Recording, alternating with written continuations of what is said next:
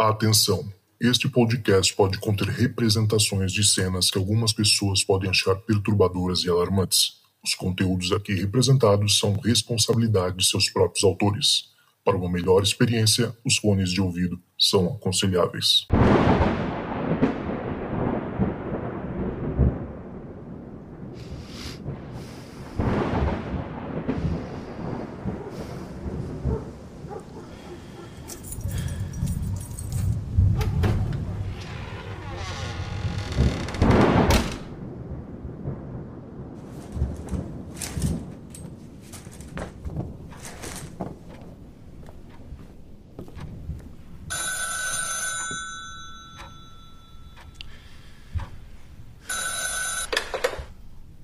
Bom, meu nome é Mariane, eu tenho 26 anos e eu moro no interior do Paraná.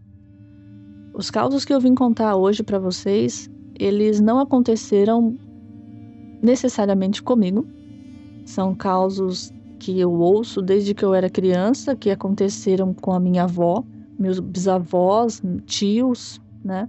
E vale lembrar, dizer para vocês que a minha família ela é riquíssima em casos sobrenaturais é até um pouco engraçado, estranho, né? Mas eu acho que dentro da, da cultura do brasileiro sempre vai ter aquela família aonde alguém viu, ouviu ou participou de alguma coisa que não é desse mundo. E na minha família não é diferente. O primeiro caso que eu tenho para contar, ele é, aconteceu com a minha, com o meu bisavô, né? E lembrando que o meu bisavô morreu já faz 40 anos, né? Sem chances de eu conhecer ele.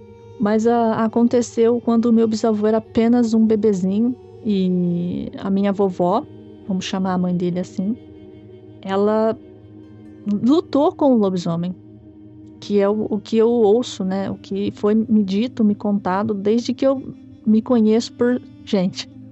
Meu bisavô, ele, ele era um bebê de sete meses e ele tava. Eles moravam, né? Uma família sempre, a minha família é de sítio, de roça, então, né, naquela época, a não sei, 80 anos atrás, 90 anos atrás, não faço ideia, era uma situação meio precária, né, para morar num sítio, numa roça, e eles viviam numa casinha no meio do pasto, uma casinha de sapé. E naquela época, sem luz elétrica, a mulher que ficava em casa, né? O marido ia trabalhar na roça, na fazenda, e a minha vovó toda noite, ela, né, antes de escurecer de preferência, ela saía de casa para poder ir até o rio para poder pegar água e preparar o jantar, o banho da criança, né, enfim. Nessa noite era uma noite de lua cheia. Então, o luar, ele servia de farol, né? Iluminava tudo, ficava tudo muito claro. E por conta de ser lua cheia e de, de da lua favorecer, né, com a iluminação e tal, a minha avó deixou para a última hora, digamos assim, para poder descer até o rio, para poder pegar água para preparar os afazeres dela. E quando ela foi, ela deixou o meu vovô na cama. Naquela época não se tinha colchão, eles faziam uma espécie de, de colchão de palha, né? Então colocava a criança ali e a criança afundava. A criança não tinha chances dela rolar e cair da, entre aspas, cama, né? Ela deixou ele na segurança da casinha, na medida do possível, fechou a porta, era uma porta de ripa. Então ela desceu até o rio para pegar água. Quando ela voltou, ela já estava tudo muito claro por conta do luar, né? E ela atravessou o pasto com um balde na cabeça. E a vovó era uma mulher muito pequena. Ela era índia, né? Mas ela era muito bonita, mas ela também era muito frágil. E naquela época, por costume, né? Uh, se deixava a foice do lado de fora da casa, né? Encostada na parede. E a vovó, quando ela se aproximou da casinha, ela percebeu que tinha alguma coisa errada. A porta, né, que era uma porta de ripa, ela estava quebrada ao meio como se alguém tivesse chutado aquela porta e invadido a casa.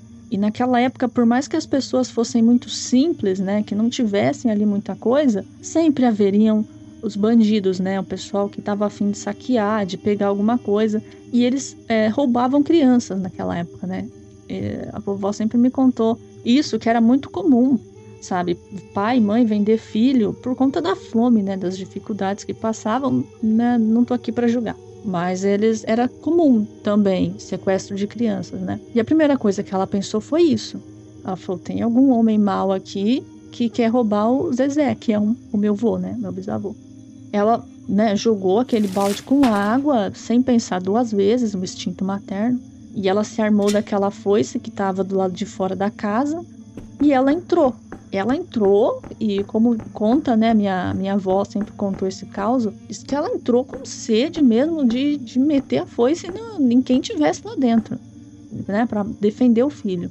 Mas no que ela entrou com aquela foice e aquela vontade de, de defender o filho, ela parou, sabe? Ela congelou no momento em que ela colocou os olhos no que estava na frente dela.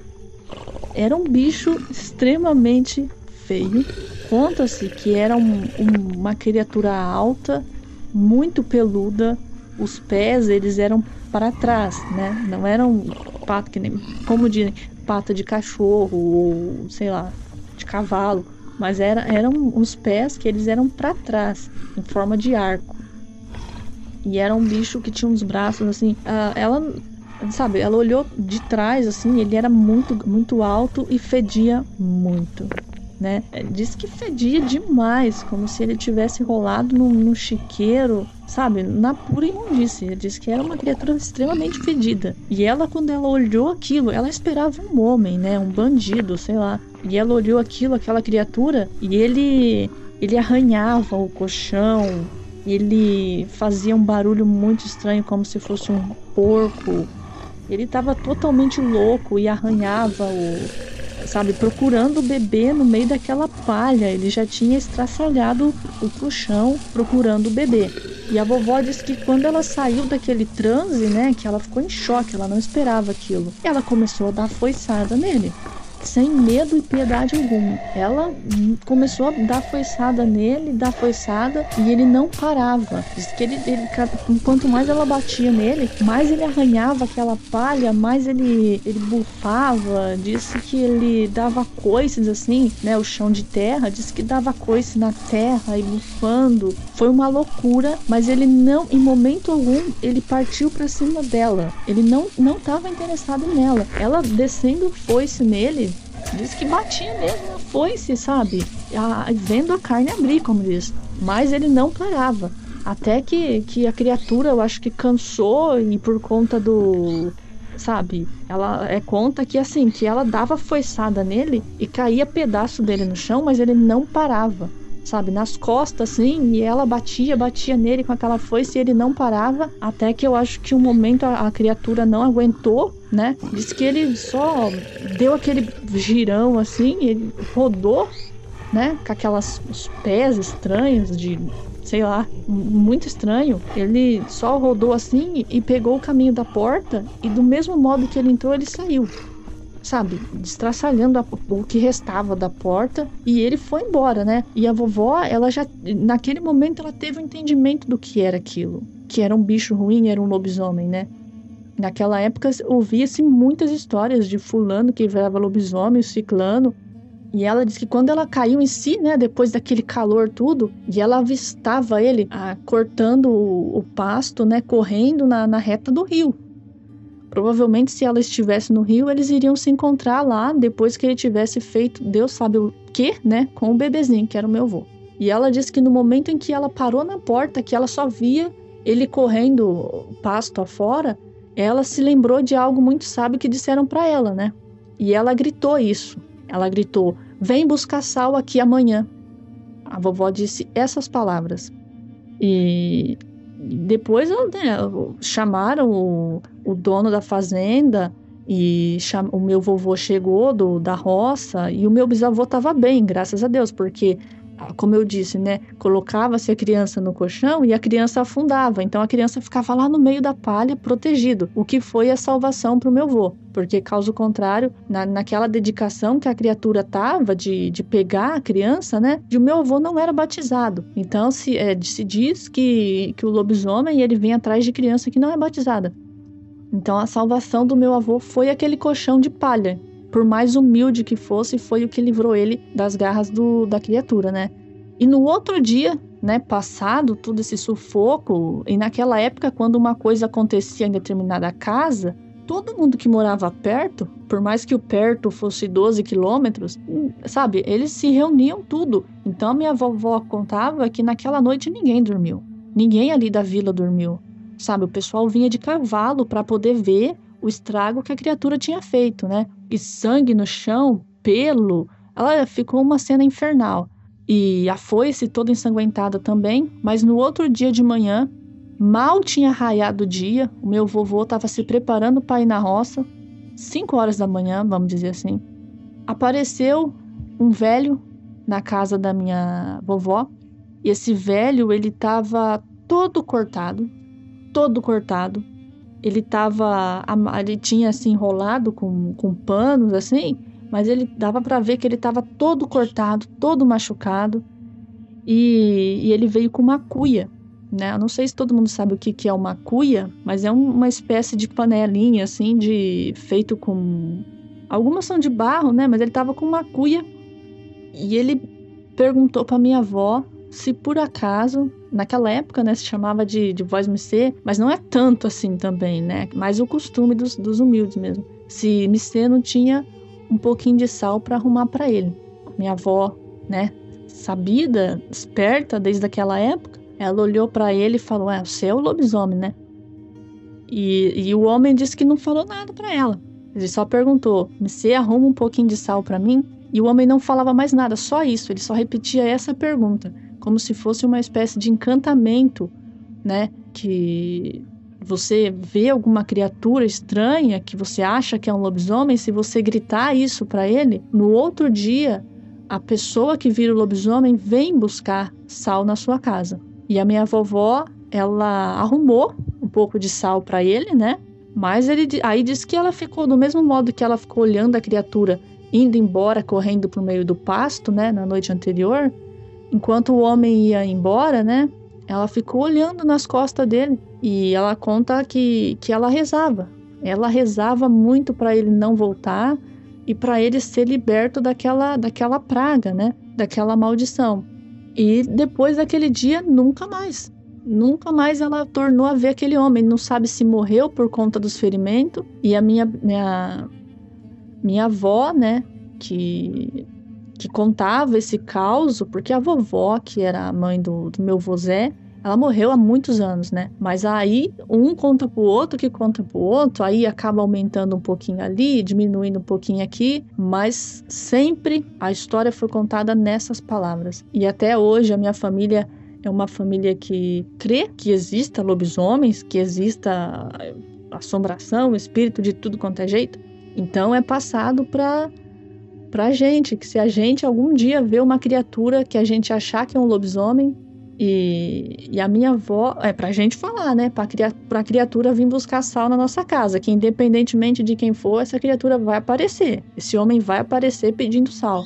E na minha família, eu já tive experiências assim, que eu não cheguei a ver um lobisomem, mas eu tive certeza de que era. Minhas tias, e é coisa super recente, né? A minha família sempre foi muito ligada à espiritualidade, uma família extremamente católica, mas com um histórico tremendo de médiums, embezedeiras e todo, todo tipo de gente assim. Então a, a minha família sempre foi muito aberta a essas experiências paranormais. E, e esse caos do lobisomem é um caos que eu ouvia quando eu era criança e eu não tinha coragem de dormir sozinha, de dormir no escuro, né? Eu nunca duvidei porque é uma história que ela é, é, entre outras, né? Mas ela sempre foi contada e independentemente de quem contava, que a vovó meteu a foice no lobisomem, sempre eu via um brilho no olhar de quem estava contando, fosse tio, fosse tia, um brilho no olhar que você fala não, isso não pode ser inventado sabe? Eu acredito. E disse que desse cenário, dessa pelaiada de lobisomem que ficou no chão da casinha, tem um conhecido da minha família é, que ainda mora em Minas, na, em Lagoa da Prata. E esse conhecido, ele tem até hoje um saquinho, né? Costurado e dentro desse saquinho tem o pelo da criatura. Ele pegou um chumaço daquele pelo e ele guardou num saquinho e disse que ele tem até hoje, né? Eu, o nome dele, se eu não me engano, era Serafina, uma coisa assim, eu não, não vou saber, né? E, mas disse que se ele está vivo ainda nos dias de hoje, ele deve estar tá com quase 100 anos, mas disse que desde essa noite, desse acontecimento, ele pegou aquele chumaço de pelo e ele carregava aonde ele ia. Aquele chumaço de pelo e mostrava para todo mundo, a quem acreditasse ou quem não acreditasse, mas ele mostrava e contava o que aconteceu com a vovó, que era uma família muito querida naquela época, né? E a minha vovó, ela viveu bastante também. E esse é o caos do lobisomem. Um dos lobisomens que assombraram a minha família, desde os tempos ancestrais, por assim dizer. Mariane do céu, caraca, que história incrível. Eu não sei vocês, mas por mim eu só botava a história assim, de do tempo assim da minha avó, do interior, né, um, uma época que a vida era mais simples. Quer dizer, mais simples mais ou menos. Tinha esses problemas aí de lobisomens, cabra, aparições, né? E, e outros seres que aparecem às vezes para essas pessoas que, que moram em áreas bem isoladas assim. Mas ao mesmo tempo é, é de uma cultura e um ensinamento incrível. Eu, eu amo de paixão. E você vê que assim, essa semana foi a semana do lobisomem, né? Domingo agora a gente fez uma live com o Natan, lá do Belém de Arrepiar, que eu já, já, a gente até gravou com ele um tempo atrás aqui, né? E ele contou a pesquisa que ele tá fazendo num bairro lá em Tenoné, onde tem um, uma criatura que parece ser, pela descrição, um lobisomem que tá apavorando o bairro e tá deixando todo mundo assim muito assustado. E tem um vídeo lá no canal dele, e eu também vou postar essa semana aqui os, os vídeos, que é uma coisa assim realmente assustadora, né? Pela você não consegue ver literalmente a criatura, mas você consegue ver outras coisas que ele, que ele menciona, né? Por exemplo, uma bola de luz que acompanha, que é um negócio que eu já falei aqui outras vezes, né? O Carlos Alberto Machado também pesquisando sobre os chupacabras, ele fez essa ligação, né, dessa sonda, essa bola de luz, que é uma coisa, né, da ufologia que a gente vê muito, acompanhando uma criatura peluda, grande, olhos vermelhos, que aí ninguém sabe o que, que é exatamente. Alguns acreditam que seja lobisomem, alguns acreditam que seja chupacabra, alguns, dependendo da região, vai ser outro, vai ser outro bicho, né, vai ser uma pinguari, vai ser, né, enfim, qualquer outra coisa.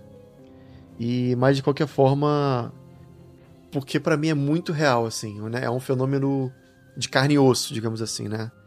É, ao ponto que você vê na descrição dela, por exemplo, falando do tal do cheiro, que é muito comum. Um cheiro muito ruim, um cheiro. É, às vezes o pessoal fala que parece carniça, né? Porque ninguém sabe o que, que esse bicho come. E às vezes ele fica sujo, né? Com a, com a própria com o próprio bicho que ele comeu, por conta disso pode ser pode ser esse o cheiro. Alguns comparam a um cachorro sujo, cachorro quando, né, cachorro peludo quando fica molhado e seca seca ao, ao relento, tem esse cheiro muito forte também, né? É, então a questão do cheiro é uma coisa é uma, é uma similaridade, assim como os olhos vermelhos, o pelo grande, grosso, né? E olha que interessante esse negócio da foice, né, batendo nas costas do animal ali do bicho e ela disse que saía pedaço da carne, né? Ela conseguia ver pedaço da pele do bicho é, caindo no chão. E o bicho parece que estava ignorando, né? Quase como se fosse ignorando aquela dor ali que estava sentindo na hora, talvez levado pela raiva. Isso é exatamente a mesma descrição que a gente tem lá no rancho Skinwalker, né? Que é um outro lugar amaldiçoado aí. Conta dessa vez que o cara tava atirando num, num lobo, um lobo gigante. Eu ainda vou contar a história dos Ranch Skinwalker, eu tô prometendo um tempão, eu sei. É, mas eu tenho que ver como é, a melhor maneira de contar. E ele fala que ele tirou, né, com, com uma espécie de um revólver muito potente, assim, um ponto lá, Magnum, ponto 40, coisa assim. E basicamente, é, sei lá, a 5, 6 metros do bicho, ele conseguiu ver a pele do animal voando. Tamanha força do tiro, né? Um pedaço da carne do bicho voando. E o bicho ignorou completamente o lobo lá, gigante, esquisito. Ao tomar aquele, aquele tiro, ele não saiu correndo, que nem qualquer outro animal faria, né? Ele simplesmente tomou o tiro e tipo, ah, beleza, vou embora aqui. Isso é muito parecido, né? É um detalhezinho assim, mas que me lembrou muito esse outro detalhe dessa outra história do Hans Walker. Incrível. Tem algumas, algumas descrições, assim, o lado cético, né, da galera, pessoal que é mais, tem um lado mais científico, acredita que, na verdade, são javalis, né? Muita gente fala assim, ah, o cara viu no meio da noite um bicho grunhindo, um grunhido alto, e achou que fosse lobisomem, na verdade era, era javali. Tem gente que também acha que possa ser tamanduá, porque, por exemplo, tamanduá bandeira, quando ele tá ameaçado, ele levanta, né, nas duas patas e fica como se fosse uma pessoa com os braços abertos, né? E aquilo dali no meio da noite pode confundir a pessoa achando que é um lobisomem. Só que, cara, eu, eu não sei se você acreditar nisso, justamente pelo fato de que justamente essas pessoas falam de um animal muito grande. Geralmente de mais de 2 metros de altura. E a gente sabe que nem javali, nem qualquer outro bicho, né, da nossa fauna, tem 2 metros de altura quando fica em pé, né? Talvez uma onça, mesmo, mesmo assim, uma onça muito grande, eu não sei se chega a 2 metros. Mas ao mesmo tempo, uma onça não teria nada a ver com as outras descrições, né? Não é um bicho que tem um pelo grande, não é um bicho que, que faça esse, esse tipo de ruído, não, não anda nas duas pernas, principalmente. Enfim, não tem, teria nada a ver. Mas, de qualquer forma, é incrível. E você vê como é que tem umas coisas assim que, que é muito particular, muitas vezes, de uma localidade, né? É, eu nunca tinha ouvido falar da questão do sal. Talvez você esteja ouvindo aí já tenha ouvido falar né? Mas volta aqui amanhã para pegar sal. Eu achei inicialmente que fosse uma maldição, né? Alguma, alguma coisa tipo assim. Porque o sal tem um simbolismo muito forte. O sal tem a questão de, de ser um, alguma coisa que mata qualquer tipo de vida, né? Você joga o sal, por exemplo, numa, no mato, aquela, aquele lugar ali não vai mais crescer mato nenhum porque ficou com um, um solo infértil, né? Porque o sal mata tudo. Então tem uma, uma, um simbolismo no sal muito grande, assim, como se fosse uma coisa assim, tipo, que vai te matar. Né? Antigamente se usava sal, por exemplo, para é, você preservar carnes, né? alguns alimentos, tanto que bacalhau, salgado. Então, até hoje a gente tem o uso do sal para esse, esse tipo de coisa, porque ele mata qualquer coisa que possa consumir aquela comida. Então é o sal da terra, né? Como chamam. E por isso eu achei que pudesse ser alguma coisa nesse sentido de maldição, né? Vou te, vou te amaldiçoar com sal. Mas não, na verdade é literalmente isso. Volta aqui amanhã para pegar sal. Dessa maneira eu vou saber quem é você, né? Que você é o lobisomem. E existe. até onde vai minha pesquisa. É, é, acho que podia até um dia a gente chamar alguém aqui, um especialista em lobisomens, só pra gente falar sobre isso, que tem muito papo. Mas é, eu sei que existem vários tipos de licantropia, né, como o pessoal chama, que pode ser uma doença que a pessoa adquire assim, que passa, né, de pai para filho. É, pode ser a questão, uma questão de maldição mesmo, né? Uma pessoa que foi amaldiçoada por aquela, por aquela é uma espécie de feitiçaria, né? Uma coisa que colocaram naquela pessoa para amaldiçoar ela e a partir disso ela começou a virar lobisomem. Pode ser uma questão de, da pessoa mesmo, né? Uma questão que ela inerente àquela pessoa, não que ela ela, ela simplesmente é assim, né? E aí tem a, a fase, as fases da lua que é, fazem com que ela vire lobisomem ou não. Então tem muita coisa, doenças, enfim. Então é, a, o, o negócio do lobisomem é muito curioso e é muito forte no Brasil. Né? Apesar de não ser uma coisa do Brasil, a gente sabe que tem a lenda do lobisomem em praticamente todas as culturas, né? Mas originalmente vem da Grécia ali com o rei Licaão, que foi um cara que foi amaldiçoado por Zeus, né? E talvez tenha sido o primeiro lobisomem. Eu acho um assunto muito fascinante, assim. Mas, enfim, obrigado, Mariane, novamente pela sua história. Eu achei incrível. É um, é, eu acho que com certeza vai ser uma das histórias que, que vai ficar guardada aqui no Relato Além como uma das melhores, eu diria. Não que as outras não sejam ótimas, mas essa é, é um assunto que o pessoal gosta demais, né? Lobisomem. E fico no aguardo pra, de vocês, se vocês tiverem mais histórias assim, não deixem de mandar. E não só de lobisomem, mas toda a questão folclórica, se você tiver histórias de saci, de curupira, manda também que é muito legal. Essas criaturas folclóricas é, sempre fazem muito sucesso aqui. Então é isso, galera. Espero que vocês tenham gostado do programa. Se gostou, aproveita, segue a gente lá no Instagram, porque lá no Instagram eu tô colocando. Tem a live do Natan, que eu falei, de falou muita coisa da pesquisa dele lá em Tenoné. E outros vídeos também que eu tô colocando, esses do Carlos Alberto Machado também. Eu tenho falo direto sobre, sobre a pesquisa dele, inclusive uma foto de um suposto é, lobisomem barra chupacabra, né? Que ninguém sabe que é lobisomem ou chupacabra. Lá numa cidadezinha no interior de São Paulo, chamada Rafar. Eu postei já um tempo atrás. Eu falei disso também aqui. Então segue a gente lá para você ficar ligado em tudo que tá acontecendo. E se você quiser ouvir 60 ou no, no momento estamos 65 relatos exclusivos, basta você entrar lá no nosso Apoia-se através do www.apoia.se barra Relatos do Além, além de fazer parte do nosso grupo secreto, nossa comunidade que está crescendo cada dia mais e só a história, ó, nível nível desse assim para cima. É todo dia a gente tem uma história nova lá. A gente bate um papo, a gente faz pesquisas para saber qual é a melhor história até agora. Enfim, é bem legal. E é isso. Obrigado novamente, espero que vocês tenham gostado e se tocar o telefone, não tenha medo. O além pode estar esperando do outro lado da linha. Lado da linha. Até mais, galera.